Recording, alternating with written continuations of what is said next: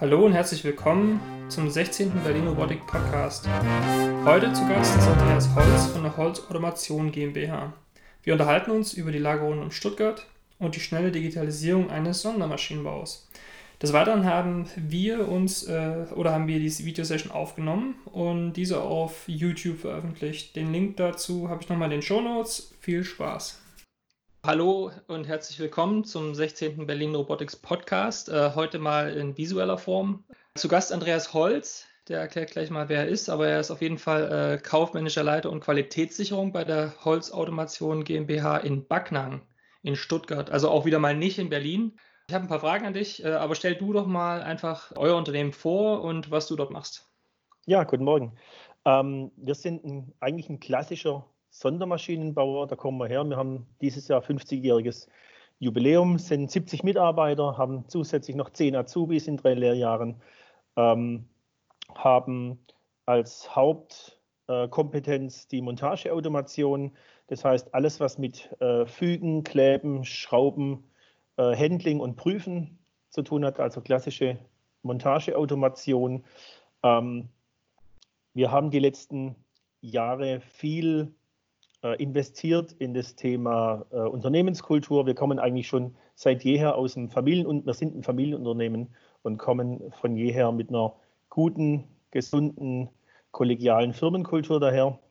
Und das hat uns jetzt in den letzten Jahren, als der digitale Wandel eingesetzt hat, ähm, relativ gut unterstützt, weil wir einfach Mitarbeiter haben, die sich mit dem Unternehmen identifizieren und die neue Wege gerne mitgehen. Mhm. Ähm, also bevor ich ähm, meine, meine ganzen Fragen jetzt noch stelle, ja. äh, ich würde gerne mal eigentlich jetzt auf die Region Stuttgart eingehen. Ähm, das hatten wir ja ganz kurz mal besprochen. Ich würde, ja. äh, also die, die Zahlen vom VDMA, bei dem jetzt 90 äh, der Befragten wirklich gesagt haben, dass äh, ein großer Auftragseinbruch durch den Virus entstanden ist und von denen 90 Prozent, 32 wirklich gesagt haben, dass sie gravierende Auftragseinbrüche haben. Wie siehst du denn momentan den Raum Stuttgart? Also oder also jetzt vielleicht ihr mit ihr mit drin in diesem ganzen Konstrukt, aber wie, wie ja. siehst du den ganzen Raum, der jetzt eigentlich wirklich abhängig ist von einer großen Firma, die ja auch stillsteht im Moment? Ja. Also alles, was jeder von uns hier hat ja Bekannte oder Freunde, die irgendwo in Stuttgart bei einem der Großen arbeitet.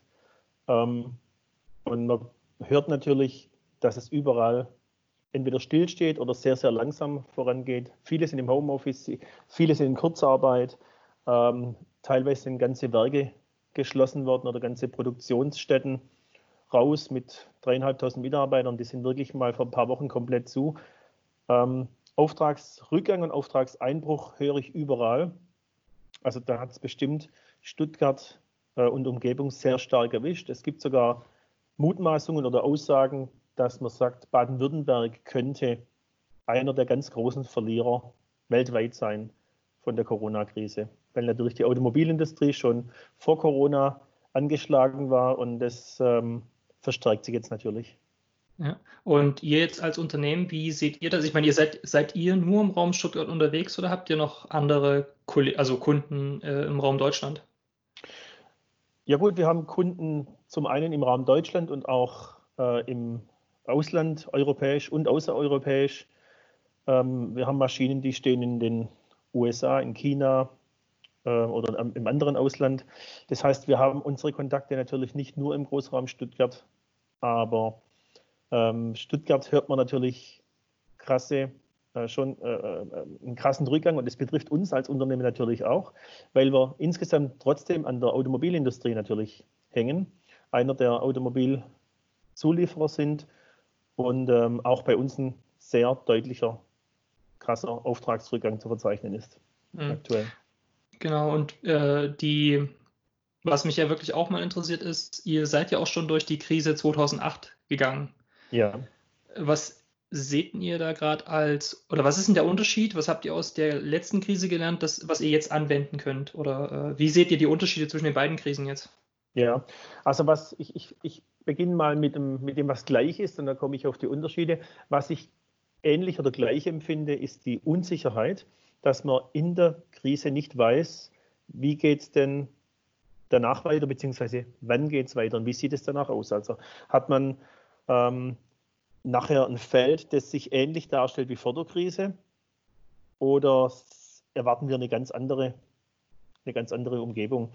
Ähm, was mit Sicherheit unterschiedlich ist, ganz deutlich unterschiedlich ist, dass es wirklich alle Branchen betrifft, komplett und äh, weltweit. Es gibt ganz wenige Branchen, die jetzt momentan krisensicher sind.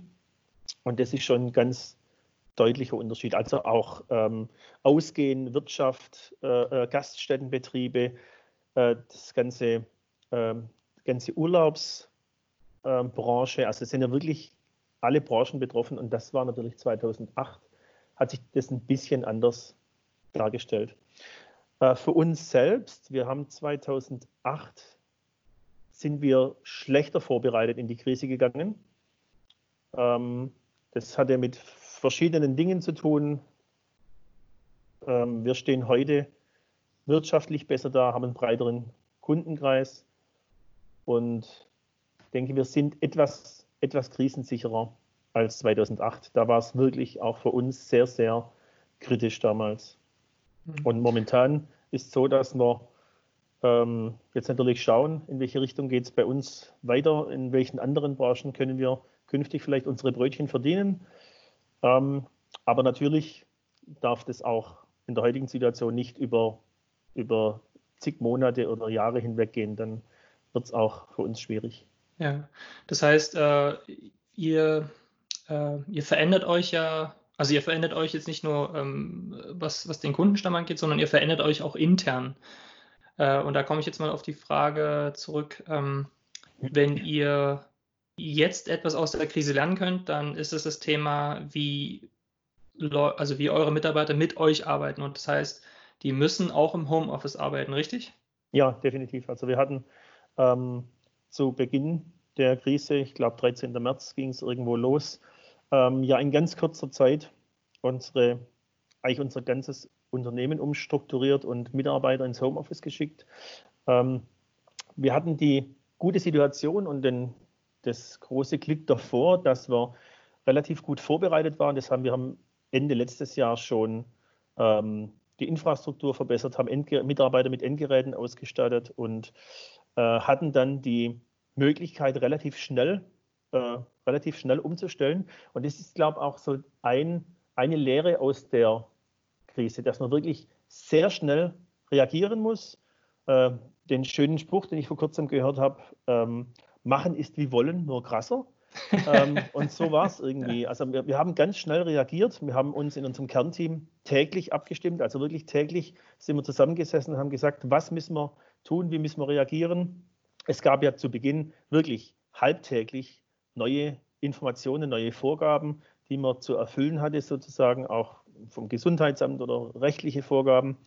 Ähm, und wir haben ständig nachjustiert. Also alle paar Tage haben wir eine Information an die Mitarbeiter geschickt oder sind auch in die Teams reingegangen, haben mit den Mitarbeitern kommuniziert, gefragt, wie geht es aktuell, läuft die Situation zu Hause, Homeoffice, müssen wir was verändern, verbessern, dass es funktioniert, dass, es, dass du besser arbeiten kannst oder wir besser zusammenarbeiten können. Und wir haben ständig gemacht und nachjustiert. Und das ist, glaube ich, so der, das Wesentliche, dass man nicht einmal sagen kann, jetzt machen wir es so und dann steht es, sondern man muss ständig korrigieren und schauen, dass man auf dem Weg bleibt.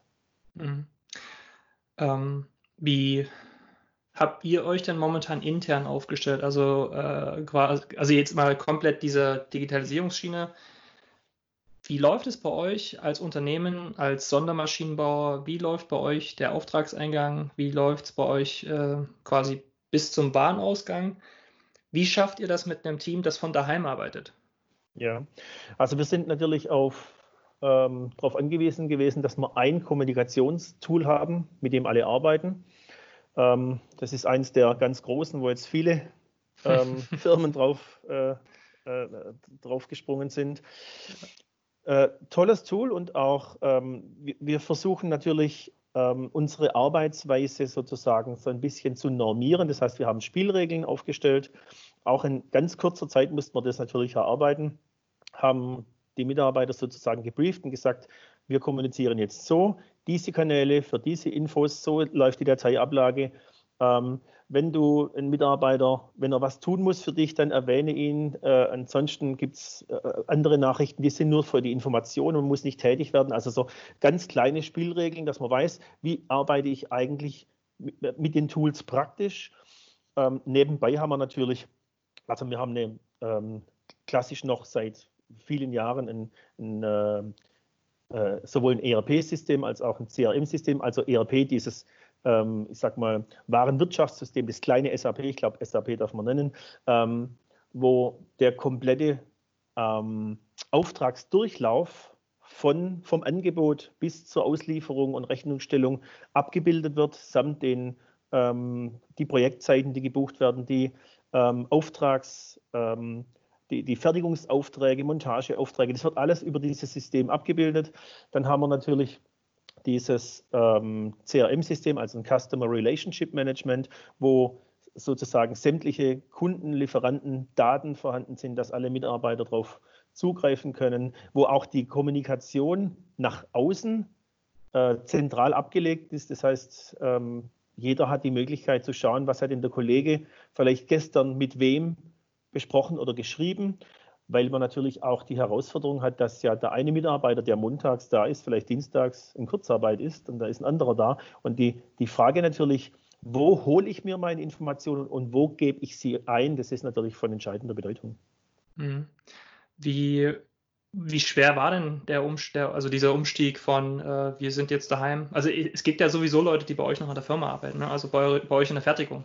Ja, klar. Äh, wie ist denn, wie schwer war denn das für die, äh, diese Homeoffice-Regelung. Also die können ja jetzt nicht einfach mal äh, zum Ingenieur laufen und dem äh, den fragen. Ne? Also die müssen ja jetzt wahrscheinlich ja. andere Wege gehen. Ja, klar. Also es gibt, ähm, glaube zwei Dinge, die man so ein bisschen äh, trennen kann. Zum einen die Projektarbeit, das heißt die wirkliche, die unsere Kernkompetenz, sprich wir liefern Maschinen an Kunden. Ähm, wie läuft die ab? Da hat man jetzt natürlich, hat jetzt der klassische Monteur zum Beispiel nicht mehr die Möglichkeit, kurz eine Tür auf und da steht er ähm, beim, beim E-Planer oder beim Konstrukteur, sondern er muss das Ganze digital abwickeln. Das heißt, er, wir haben alle ähm, Mitarbeiter auch in der Montage mit, mit äh, entsprechenden Endgeräten ausgestattet und dementsprechend äh, wird einfach ein, ein Videocall gemacht oder ein kurzer Anruf gemacht. Inzwischen hat sich der Videocall eigentlich ähm, etabliert, dann ruft man kurz an, dann hat, hat der Monteur natürlich auch die Möglichkeit, äh, dem Konstrukteur zum Beispiel an der Maschine das Problem zu zeigen. Der Konstrukteur mhm. sitzt zu Hause im Wohnzimmer ähm, und dann zeigt er ihm das Problem und sagt, schau hier, das passt irgendwie nicht zusammen oder äh, wie, wie, lösen wir das Problem oder und so weiter. Das heißt, diese Dinge müssen natürlich jetzt komplett äh, digital ablaufen, aber wir haben relativ äh, schnell reingefunden, weil die Infrastruktur schon da war, die Geräte schon da waren, auch die äh, äh, Software als solches war schon da. Wir haben nur nicht ähm, mit, damit gearbeitet, aber das ging dann wirklich innerhalb von drei, vier Tagen. Hat vermutlich damit zu tun, dass wir ein relativ äh, junges Team haben, die auch ähm, in der digitalen Welt groß geworden sind. Ähm, und ähm, wir haben aber auch alle anderen Mitarbeiter versucht, natürlich äh, mitzunehmen. Das heißt, wir hatten so ein bisschen den Segen, dass ganz vieles schon da war, auf das man dann im März, wo es losging, zurückgreifen konnte. Das hätte auch anders aussehen können. Die andere Seite, was ich noch ähm, erwähnen will, ist so diese die Unternehmens- und Firmenkultur, die sich ähm, bei uns auch die letzten Jahre so ähm, schön entwickelt hat. Äh, die Kollegen gehen gern mal freitags zum Beispiel, zum Beispiel ähm, da wird um 15 Uhr ausgestempelt und da grillt man noch zwei Stunden miteinander. Das organisieren die Kollegen unter sich. Das findet natürlich momentan nicht statt. Das heißt, so ein sozialer Austausch, der muss auch, auch der muss jetzt anders irgendwie stattfinden. Und da haben wir Teams zum Beispiel, die treffen sich ein oder zweimal pro Woche online zu so einem Teamfrühstück. Da mhm. sitzt dann, sitzen alle äh, äh sozusagen mit Kaffee Tasse und Brezel. Und dann wird einfach auch mal äh, so gesprochen, wie man es sonst vielleicht an der Kaffeemaschine tun würde oder ähm, irgendwo, wenn man sich im Haus trifft. Diese Gespräche, die gehen ja momentan auch komplett verloren, wenn man sie nicht wirklich aktiv fördert. Und das ist natürlich auch was, was ähm, über Wochen hinweg sich äh, auswirkt. Und da läuft man natürlich auch Gefahr, dass man vielleicht den einen oder anderen etwas leiseren, introvertierten Mitarbeiter so ein bisschen verliert. Mhm. Ja, wir haben ähm, bei uns auch alle zwei Wochen etwa so einen kleinen Stammtisch, einen Online-Stammtisch. Ja. Ist nicht das Gleiche, ganz klar. Ähm, Definitiv. Aber es wird halt möglich gemacht. Ne? Die Tools, äh, wie das, was wir jetzt gerade nutzen, machen es halt äh, einfacher. Ähm, ja. ja. Wie, ähm, wie nehmen denn eure Kunden das momentan auf? Also, dass äh, ihr so, ich, die Arbeit ist sicherlich langsamer geworden. Äh, das, das kriegen wir ja auch bei uns mit. Wie, was sagen denn die Kunden? Also sind die, sind die da offen dafür? Ja, ich, ähm, ich würde die Aussage, die Arbeit ist langsamer geworden, gar nicht mal unterschreiben. Okay. Ich, würde, ich würde sagen, die, ähm, der Arbeitsalltag ist intensiver geworden. Oder so, ja. Ja, das könnte man vielleicht sagen. Also wir haben die, die, diese ständigen Abstimmungen, die man machen muss, manche Dinge, die man vielleicht wirklich äh, sozusagen manuell über den Schreibtisch oder kurz, geht man kurz zum Kollegen, so hatte klären können, die müssen momentan eben alle irgendwie äh, digital stattfinden. Ähm, gut, Kunden von uns, die sehen natürlich, also wir haben Kundentermine, die weiterhin gelten und weiterhin äh, gehalten werden müssen. Dementsprechend mussten wir uns natürlich so aufstellen, dass wir ähm, die ganzen Projekte trotzdem irgendwie durchklopfen. Ähm, dann haben wir zum einen natürlich Kunden, die warten jetzt termingerecht auf ihre Maschinen. Wir haben aber auch Kunden, die sind sozusagen momentan so ein bisschen raus, entweder wenig erreichbar, zum Teil selber in Kurzarbeit, wie ich erwähnt habe, äh, ähm, geschlossene Werke ähm, gibt es und ähm, manche, ich denke auch manche Investitionen äh, von höchster Seite sind so ein bisschen, vielleicht ein bisschen ausgesetzt erstmal, weil man abwarten will, wie sich das Ganze entwickelt. Momentan ändert sich es ja alle drei, äh, zwei, drei Wochen. Ähm, und wir haben natürlich einen sehr, sehr intensiven Kontakt mit den Kunden, wo wir gerade äh, und momentan Projekte abwickeln. Und ich glaube, dass ähm, diese intensive Kommunikation, die bei uns auch im Haus zwischen den Kollegen stattfindet, ich glaube, das spürt schon auch der Kunde, dass, dass man sozusagen an seinem Projekt, mit seinem Projekt ständig und die ganze Zeit und intensiv äh, beschäftigt ist. Mhm. Ja, das merke ich bei uns. Also was ich bei uns ganz stark merke, ist, dass wir auch gar keine Zeiten mehr zwischen den Meetings haben. Ähm, wir hatten äh, jetzt die letzten zwei Tage so ein bisschen Meeting-Marathon ja. und äh, es gibt halt wirklich keine Laufpausen dazwischen, keinen Kaffee dazwischen. Das ist halt, du springst von einem ins nächste, du sagst, auf, in einem Meeting sagst du äh, Tschüss zu allen und im nächsten sagst du fast den gleichen Leuten zum gleichen Stamm wieder Hallo. ja, korrekt, das ist, äh, das ist krass, ja. Das empfinde auch ich so. Äh, wir haben so viele ähm, äh, Video-Calls, Meetings. Dann gibt es natürlich diesen klassischen ähm, diese klassischen Kommunikationstools gibt es ja auch noch. Also auch ein Telefon gibt es noch. Es gibt noch die E-Mail ähm, und das kommt ja alles dazu. Ähm, und das macht es also schon, das macht schon sehr krass teilweise. Und wenn es dann noch Kollegen sind, die zu Hause sind, äh, zum Teil ähm, vielleicht auch irgendwelche Angehörige oder Kinder zu versorgen haben, ähm, zum Teil dann noch der Partner auch da ist, weil er vielleicht freigestellt oder in Kurzarbeit ist, das sind schon Herausforderungen, die sind nicht so ganz ohne.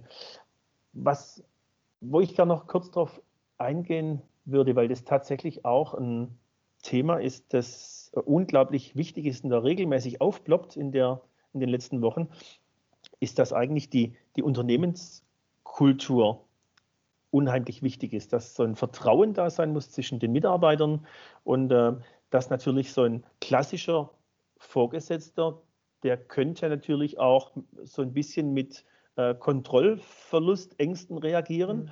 weil er ja nicht mehr sieht, was machen die Mitarbeiter, ähm, sondern man muss es praktisch durch Meetings, äh, durch verschiedene Tools irgendwie äh, äh, sichtbar machen, was wer woran arbeitet, dass sowohl die Kollegen sich gegenseitig ständig abstimmen können, wer arbeitet woran und wie weit ist er, mhm. ähm, dass der dass ein, ein, ein, Bereichsleiter vielleicht sieht, ah, es geht voran, diese Tätigkeit ist äh, auf diesem Stand und so weiter, ähm, wo gibt es Probleme? Also diese Abstimmung untereinander im Team, die muss natürlich sehr offen stattfinden und sehr regelmäßig und da darf man auch ähm, nichts äh, beschönigen, sondern da müssen, äh, da heißt es Butter bei die Fische, da müssen die Karten auf den Tisch und da wird gezeigt, okay, bei mir sieht so aus, bei mir sieht so aus.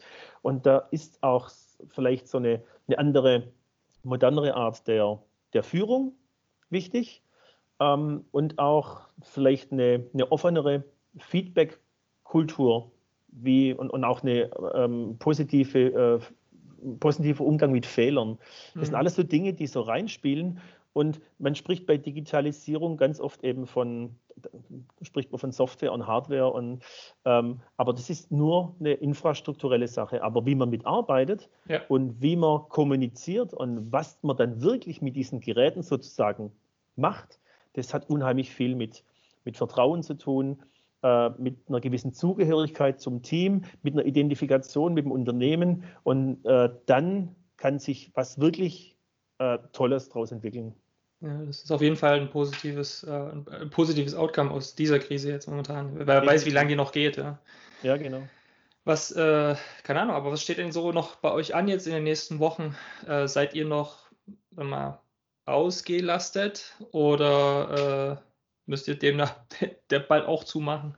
Ja, also wir haben ähm, so ein bisschen den Brückenschlag zu machen dass wir in manchen Abteilungen bis vor wenigen Tagen zweischichtig gearbeitet haben, ähm, um Kundentermine ähm, erfüllen zu können. Mhm. Und in anderen Bereichen haben wir seit 1. April äh, Kurzarbeit, weil eben so ein, so ein Durchlauf von der Maschine über mehrere Monate sich hinzieht. Dementsprechend laufen manche Abteilungen früher leer als andere. Ähm, aber momentan ist natürlich das Hauptproblem, dass dass es wenige, sehr, sehr wenige Nachfolgeaufträge gibt, die in der Pipeline sind. Und dementsprechend laufen wir natürlich jetzt schon leer.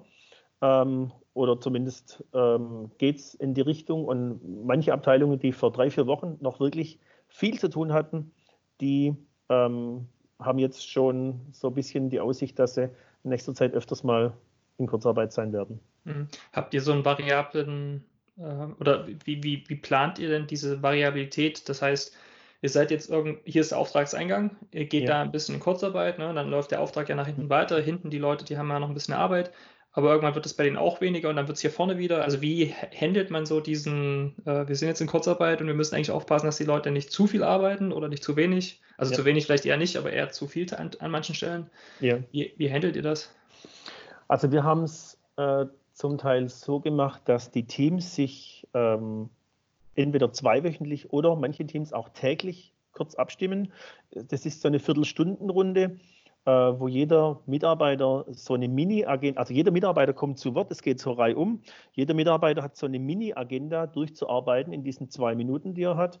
Und da geht es darum, wie viel Arbeit habe ich. Also was steht an heute und morgen?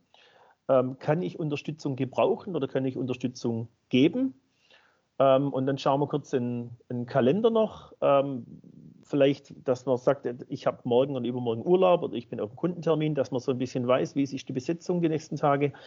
Ähm, es wird auch kurz so ein kleines Review gemacht äh, was lief gut, was lief schlecht. Und ist aber alles in, die, in, diesen kurzen zwei Minuten. Und so kann man natürlich die Arbeit so gegenseitig spiegeln und sichtbar machen. Und man weiß, okay, der Kollege hat schätzungsweise morgen oder heute Arbeit für drei Stunden, der andere Kollege hat Arbeit für sieben Stunden, dann können wir das vielleicht ein bisschen ausgleichen und dann wissen wir aber beide, okay, nach der Hälfte des Tages ähm, gehen wir raus, sprich wir stempeln aus und sind in Kurzarbeit. Also wir, wir haben so diesen Leitsatz, wir arbeiten, wenn Arbeit da ist mhm. und wir stempeln aus und sind in Kurzarbeit, wenn keine Arbeit da ist. Ja, ich glaube, das ist ein ganz schwerer Spagat gerade. Ja. Äh, also ich hoffe ja, dass es für uns alle irgendwann mal wieder bergauf geht und auch für den Raum ja. Stuttgart. Ähm, das ist ja, also auch wenn Stuttgart jetzt, Stuttgart steht ja nicht alleine da. Äh, da gibt es ja noch andere Unternehmen, die wahrscheinlich genauso dastehen. Und das ist ja auch der Raum München. Äh, ist ja genauso abhängig von, von vier großen, also von vier großen Firmen. Ja. Aber ich hoffe, dass sich das bald wieder einpendelt. Ähm, seht ihr denn schon oder habt ihr Kontakt irgendwie, eine, so eine Art kleine Community zwischen den Automatisierern rund um Stuttgart? Gibt es da sowas? Habt ihr sowas? Also eine große Community in der Form äh, haben wir nicht, aber wir haben natürlich Kontakt zu unseren Geschäftspartnern. Da sind einige auch dabei, äh, zu denen wir einen sehr engen Kontakt haben, zum Teil ähm, auch zu ähm, äh, Wettbewerbern oder Unternehmern, die ähnlich aufgestellt sind wie wir. Da tauscht man sich schon aus.